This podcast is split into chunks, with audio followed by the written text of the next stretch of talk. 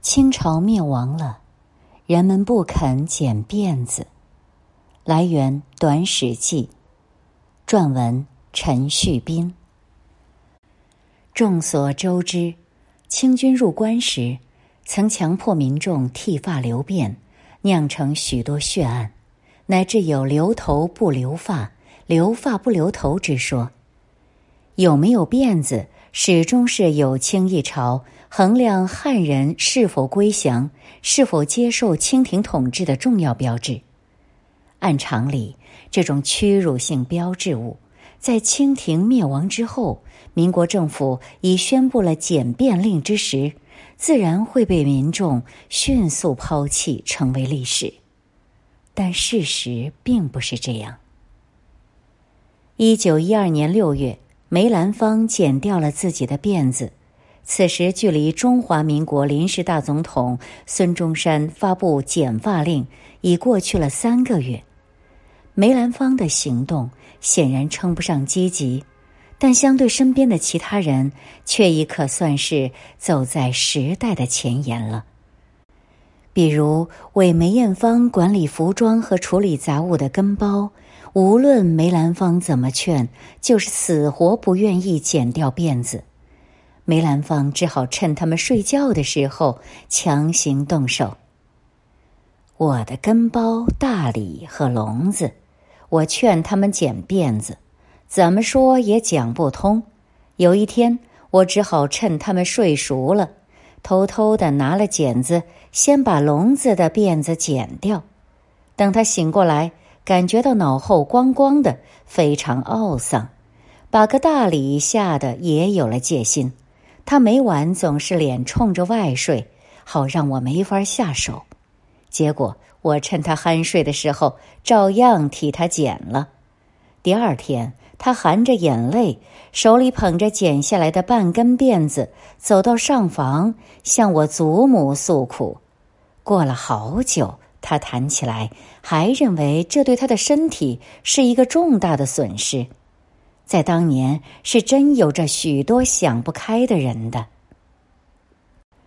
清帝退位了，老百姓却不肯剪辫子，这样的情况具有普遍性。在南京、上海这样的大城市，很多人去掉了辫子，但未必皆是出于自愿。革命军当年发起的强制简便运动，曾引起颇多民怨。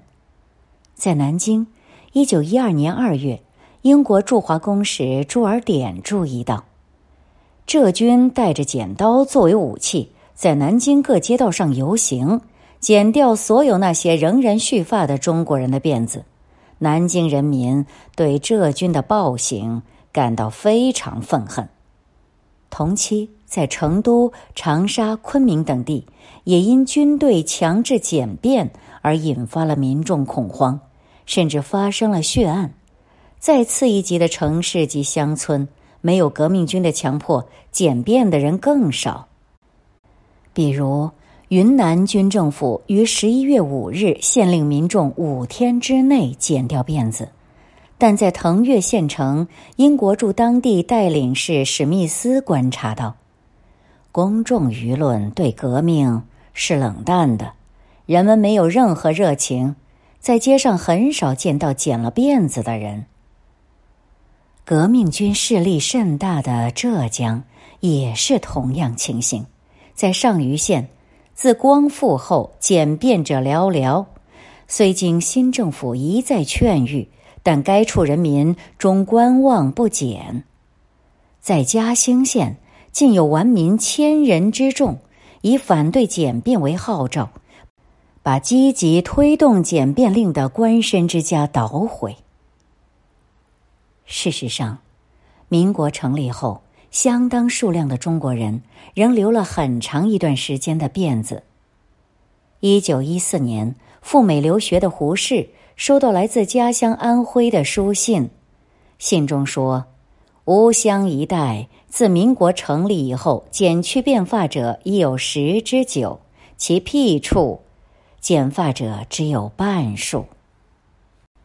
在上海，《申报》一九一四年四月二十日刊文嘲讽本地风俗：上海地面却有三样东西出产的挺多，是别处少有的，那就是车子、辫子、婊子。车子指的是人力车。在北京，鉴于流变者太多，尤其是上流社会未检者尚居多数。一九一四年七月，内务部不得不再次发布《减发六条》，规定凡公务员不检便者。停止其职务。公立机关雇佣之人员不检便者，解除雇佣关系；车马夫役不检便者，禁止营业。但直到一九二八年，北京仍尚有四千六百八十九条辫子未剪。在山西，直到一九一八年，阎锡山仍在大力推行剪发政策。派出政治视察员至各县，逐级追查检便情况。县促区，区促村，村促户。县区官员到村蹲点，警察下村巡查。到一九一九年，山西的辫子才算大致剪完。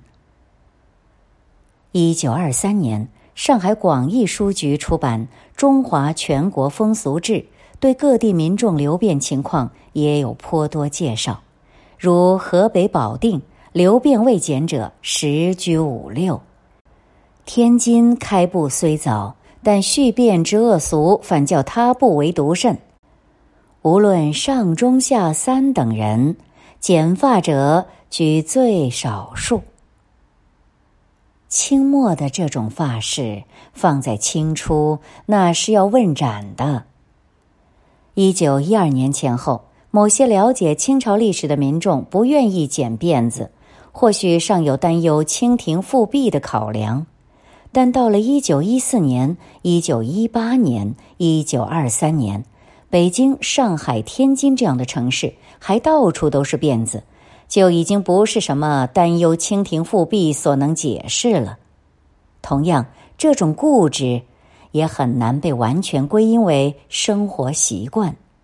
众所周知，三朝两日梳头，四季衣衫油腻，乃是流变之人日常生活中极大的痛苦。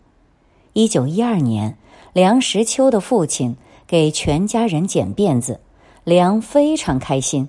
缘由正是我们对于这污脏麻烦的辫子本来就十分厌恶，巴不得把它齐根剪去。但梁实秋的二舅爹爹还忍不住泫然流涕，这眼泪显然不是为生活习惯所流。剃发令这段历史已被彻底遗忘，是民众不乐意剪辫子最重要的时代背景。对清初的中原民众而言，脑后的辫子意味着被征服的屈辱。但当硝烟散尽，政权顶格已成定局，这段屈辱史于是被当局用严密的文网层层遮蔽起来。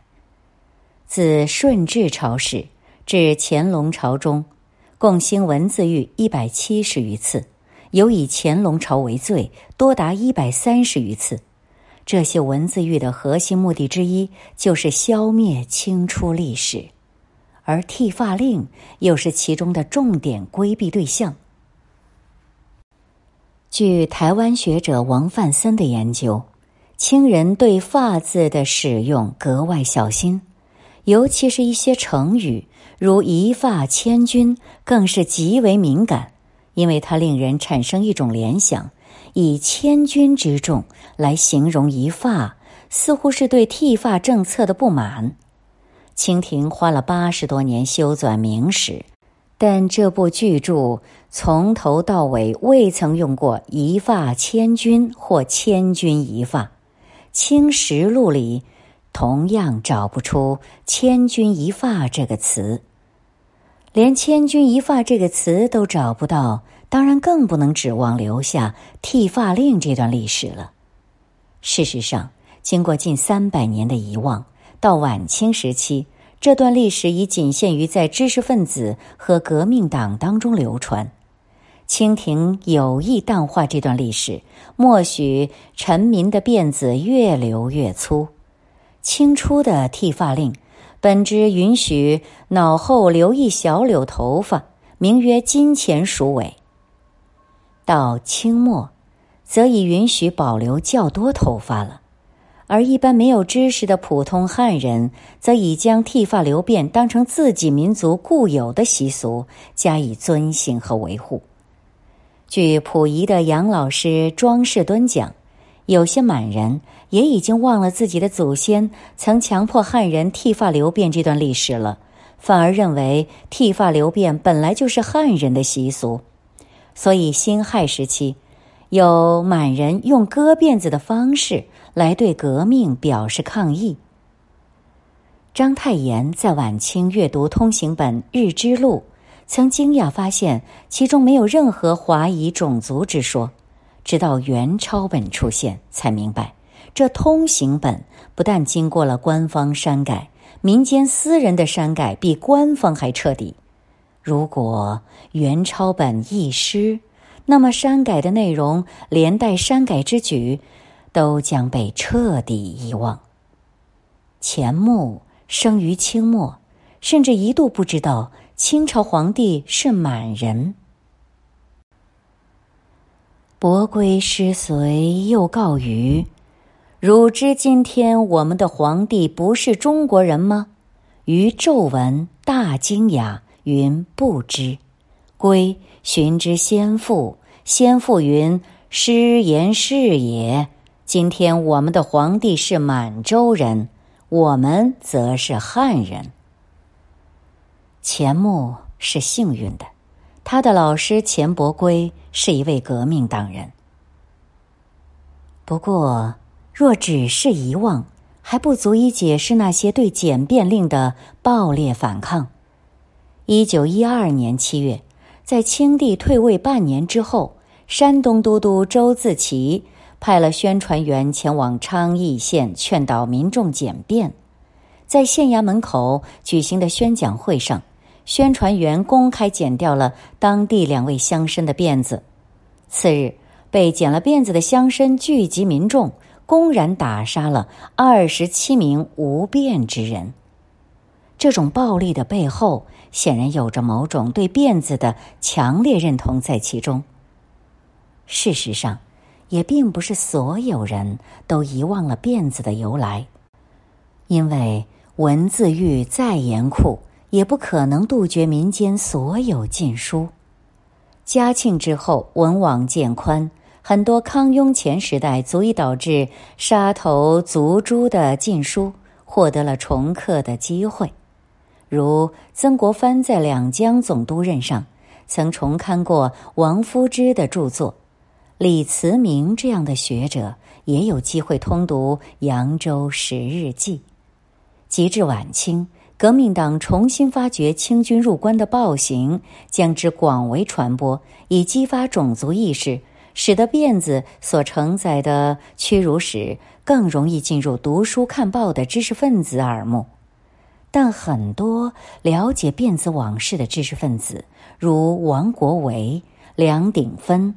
辜鸿铭仍选择在共和时代继续留辫，这种清醒的固执，显然也有着某种对辫子的强烈认同在其中。一种可能的解释是，这种认同实是一种认知的异化。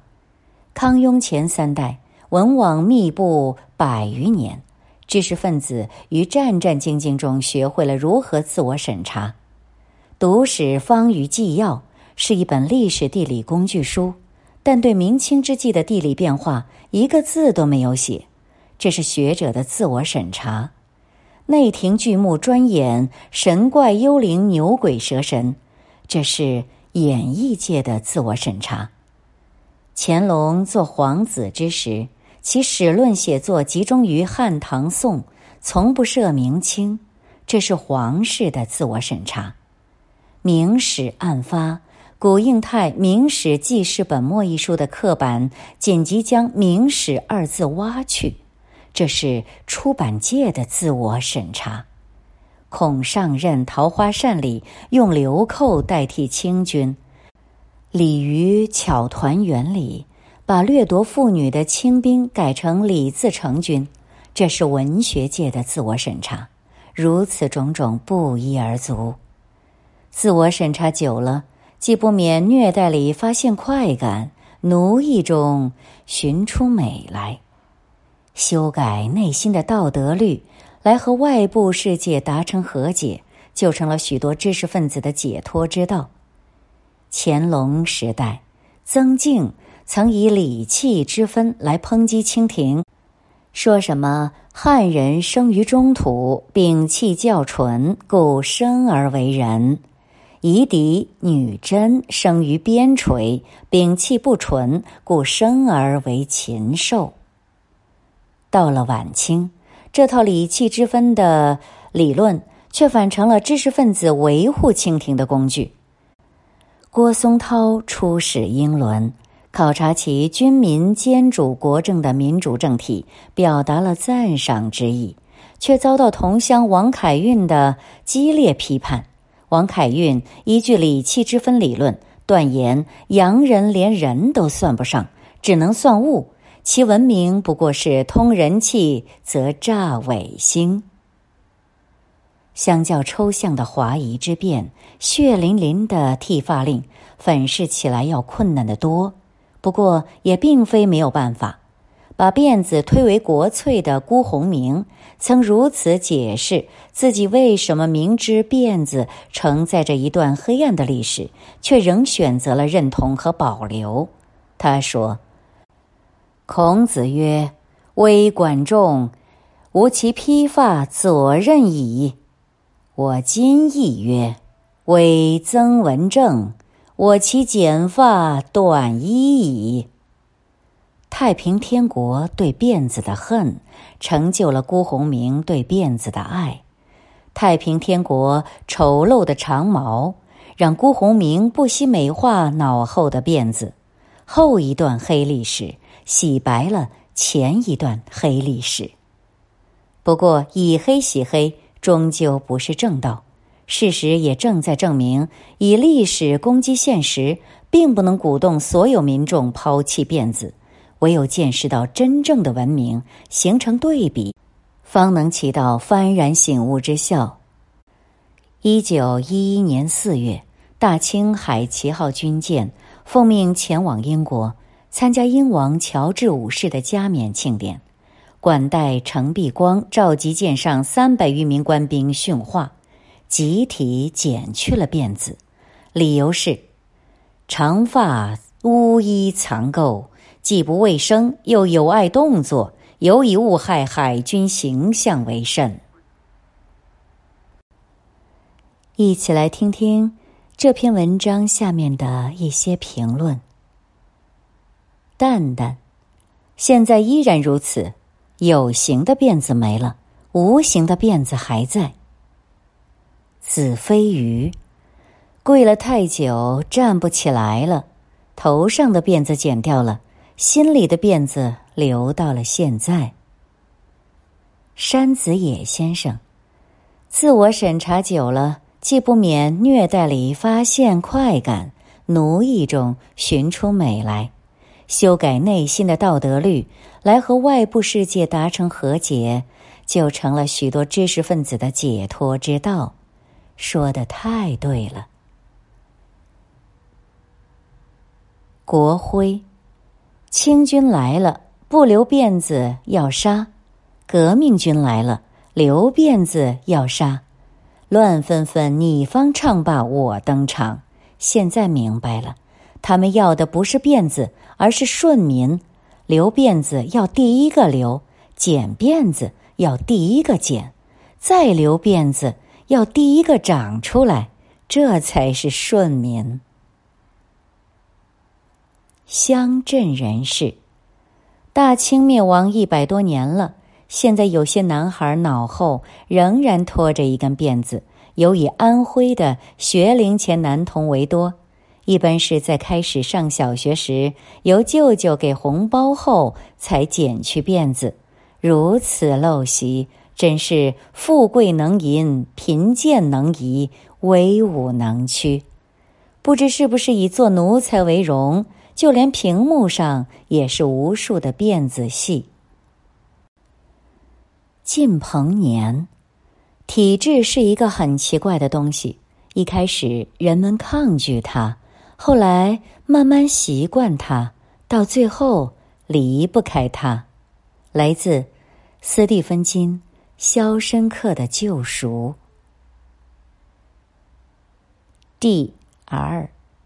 看了评论，觉得可怕，想起来一句话：革命者对着奴隶讲：“你要站起来。”奴隶愤怒地说：“跪着是我们的自由意志。”什么是奴性？直到现在，很多人还是分不清，以为那是自由意识，然后自以为是的就觉得自己是自由主义者了。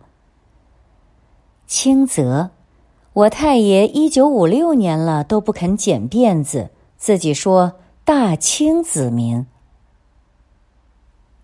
雄黄酒，在一个自由主义者看来，留辫子固然不对，强制别人剪辫子更是粗暴的行为。一个事后看来正确的选择，不能成为当初粗暴干涉他人的借口。彭，我小时候曾祖父母健在。听他们多次回忆当年强迫剪辫子的事，他们当时也还是孩童，给我当笑话讲。似乎底层民众并不是因为对政治或历史的觉悟和认识，他们几乎没有这种意识，仅仅是因为习惯了一种审美。当然，这也是另一个可以深入剖析的现象。用我曾祖母的话说。那时候，男人上街被人逮到，把辫子剪了，回到家要在屋里躲几天，不敢出门见人，觉得太丑了。老马识途，总会有些遗老遗少不愿抛弃旧时代的。民国之后剪辫子，比起清朝初期留辫子，行动上算是温和的。不过，直到现在，还有人心里面留着那根辫子呢。我本善良，别说民国初期了，社会发展到现在，神舟飞船都上天恩赐了，还是有很多国人不肯割舍心中的辫子，奴性意识根植于心。就如我的几位亲属说的一般，他们是小学教师。高中教师、研究生、警察、国企职员等等等等，他们说中国人是需要被管的，理由无非什么？因为国家大，人口多，不管会乱，云云，口径极其一致。以上举例的群体可都是正儿八经受过高等教育的知识分子，连他们都这么认为，常人可以想象。我呢，作为一个没上过一天大学。但稍识几个汉字的半文盲，可能平时也无拘无束惯了。虽然在公共空间行为很自律，但极其厌恶被人管，又喜欢孙文先生的民主共和理念。为此，每次遇到持此论调的人，我都会向他们讨教一番，追问他们口中的“国家大与人口多”的定义。一个国家到底应该多大？人口多少？才合适管理呢？假设如你们所言，中国人都需要被管的，那又由谁来管这些管理中国人的人呢？这些人往往都答不上来，或答非所问，或避而不答，更有甚者骂骂咧咧，拍桌恼羞成怒。岑百君。到抗战时期，一些偏僻地区仍然有人留辫子。一九三七年，八路军进入太行山时，发现不少民众还留着辫子，甚至不知道清朝已经灭亡多年。马路平，以后遇见留辫子的女生，我就说：“三朝两日梳头，四季衣衫油腻。”她要生气了，我就说。我们对于这污脏麻烦的辫子本来就十分厌恶，巴不得把它齐根剪去。建波，历史是朝廷的历史，是既得利益集团的历史，从来都是任人打扮的。百姓只有被代表、被利用，历史上的百姓也只是枯燥的数字。强迫剪辫子，强迫留辫子，相同的是强迫，是不征询当事者的意愿。百姓地位如猪狗，任当权者摆布。百姓没有对错，维护几代人传承观念是习惯使然。稍加反抗，就定性愚昧奴性吗？那就与强奸相同了。尤其当今社会的已经受过当代文明洗礼的精英们，什么时候每个人或者大多数国人有了自觉维护个体利益的思想，中国才会真正崛起。独龙一条，曾静案是雍正时期，弘历继位后就把曾静杀了。心无二处，辫子。说实话，我还真不知道有什么好的。这东西和发髻还不一样。发髻打理简单，晚上睡觉说解开就解开了。辫子因为编织麻烦，晚上睡觉都不得解开，睡觉都要侧着睡。而且因为这个，不洗澡的时候，通常都没什么人洗头。三朝两日梳头，也不是因为洗了头梳理一下，而是为了把里面的虱子给梳下来。辫子长又油，经常蹭的衣服后面都是油。我爷爷就说过，我太爷爷年轻的时候，那时候还没到民国，拖着长辫子，衣服后面常年一条黑线，就是辫子太油了蹭的。寒霜。人民被愚弄弱化的太久了，以至于对世界、对形势根本没办法形成一个清醒的认知。在普通民众眼里，大清也好，民国也罢，都是骑在头顶上的官老爷。民初强制剪辫子，跟明清鼎革之际清军强迫汉人剃发，性质上并没多大区别。老百姓都是在消极抵抗过程中慢慢接受了现实，长此以往，习以为常。唐心，剃发令和剪发令，能分清哪一种更文明，哪一种更残暴吗？换一个角度，时至当代，清朝已被认定为中华文明五千年的一部分，还有那个说不太清楚的元朝。这总不是民众的选择吧？民治，民治，统治阶级也是从民中来，因此是国治，而国治如此而已。浪客游侠，从被动的顺从到主动的顺从，这并不可怕，可怕的是在内心拥抱甚至赞美这种顺从。从清初的剃发令到民初的剪发令，在这一段极具反差的历史中，我们可以窥见某种东西的惯性和强大。